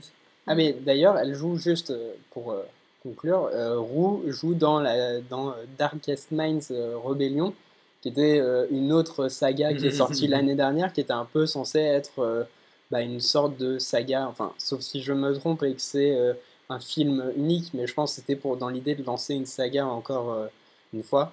Et euh, est-ce que ça a marché ou pas euh, Je sais pas. Mais ça Des avait pas l'air. euh, un peu approximative. Ouais, je sais pas. Ouais, mais euh, voilà quoi. Mhm. On peut aussi dire que Hunger Games a quand même inspiré Fortnite. Et ça, c'est quand même. euh, quelque chose, euh. Non, mais Hunger Games a eu un vrai, euh, une vraie importance dans le jeu vidéo parce que même si on appelle ça euh, Battle Royale, donc ça pourrait déjà le faire Battle. Royale avant, non? Euh, avant Hunger Games, il y avait ce mode d'idée, mais vraiment, c'est, euh, selon ma connaissance hein, des jeux Mhm. vidéo, c'est vraiment euh, sur euh, Minecraft, par exemple, il y a un mode Hunger Ouais. Games où tu vas et tu dois t'entretuer Mhm. avec des gens. Cool. Et, et tous, tous ces jeux, genre Fortnite et tous, sont un peu, découlent un peu de cette idée. Et je pense que même s'il y avait Battle Royale avant, ça découle quand même beaucoup plus de de Hunger Games qui est, euh, puisque là c'est très actuel, quoi, c'est très euh, ces deux, trois dernières années que Bien sûr. ces jeux sont arrivés en Bah, masse avec et les donc légendes et c'est tout ça là, qui sont sortis Ouais. derrière. Ouais. top 1. ah, regardez Axel, il fait la petite danse là, ouais, tu l'as fait Arrête, tu arrête, fais la danse Fortnite. du coup, voilà, c'est là-dessus que c'est ça que je voulais le- euh, ajouter. Donc, euh, je vous propose qu'on se retrouve le mois prochain. Euh, et on peut même pas te donner d'indice pour la Non, prochaine est-ce saga. que on se retrouve le mois prochain ou est-ce qu'on se retrouve plus tard? Non, mais euh, juste rapidement, il n'y a pas eu d'épisode euh, le mois dernier parce que Ouais. euh, en plus de de de- d'examens qu'on devait passer, euh, on a eu des problèmes techniques avec un épisode, Ouais. l'épisode qui était censé sortir sur, on peut le dire ou pas? Oui, bon, Ouais, euh, sur The Dark Knight euh, qu'on avait enregistré. enfin, la problème- trilogie ouais, des, Ouais. no- des Batman de Ouais. Nolan. Euh, et euh, du coup, cet épisode, on l'avait enregistré, on l'avait bien préparé et tout, Mm. mais, mais l'enregistrement euh, fait que ça n'a pas bien fonctionné, mais on le réenregistrera sûrement. ouais. Euh, du coup, c'est pour ça qu'il n'y avait pas d'épisode euh, la semaine dernière. On a un Euh, épisode le mois spécial dernier. aussi. On a un épisode spécial qui sortira peut-être euh, dans les semaines à venir. Voilà. Euh, N'hésitez pas euh, à, on oublie de le dire souvent, Ouais, mais mais à à- nous suivre sur les réseaux sociaux. Ouais, à Facebook, mettre euh, des étoiles, des bonnes notes. sur vous pouvez mettre des Apple bonnes. Podcast, Magellan. On est dessus ou pas? Je crois pas, je Ah sais bah, pas. Vaut mieux pas Je sais pas ça, parce ça que. Magellan c'est à- C'est payant. c'est en partie payant, mais nous ouais. on touchera rien. Oui, oui, c'est ce que j'ai cru entendre. Donc euh, Magellan non, mais euh, non, mais pouvez- sur Spotify, Apple euh, Podcast. Apple Podcast, enfin YouTube, euh, on essaie de le mettre. euh, sur les réseaux sociaux, on va essayer d'être un peu plus présent parce que c'est Ouais, bah là, on était, on était en- submergés. hein. ça arrive lourd, lourd. non, on faisait juste d'autres trucs.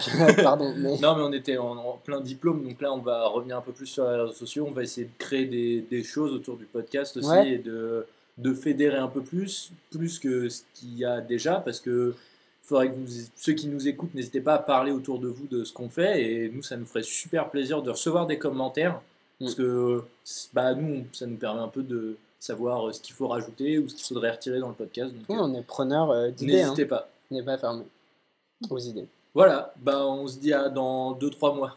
Et allez, on se dit à bientôt. à bientôt Bise. Tu peux dire au revoir. Je peux hein, dire au revoir, Natacha. j'ai le droit. Ouais. À bientôt.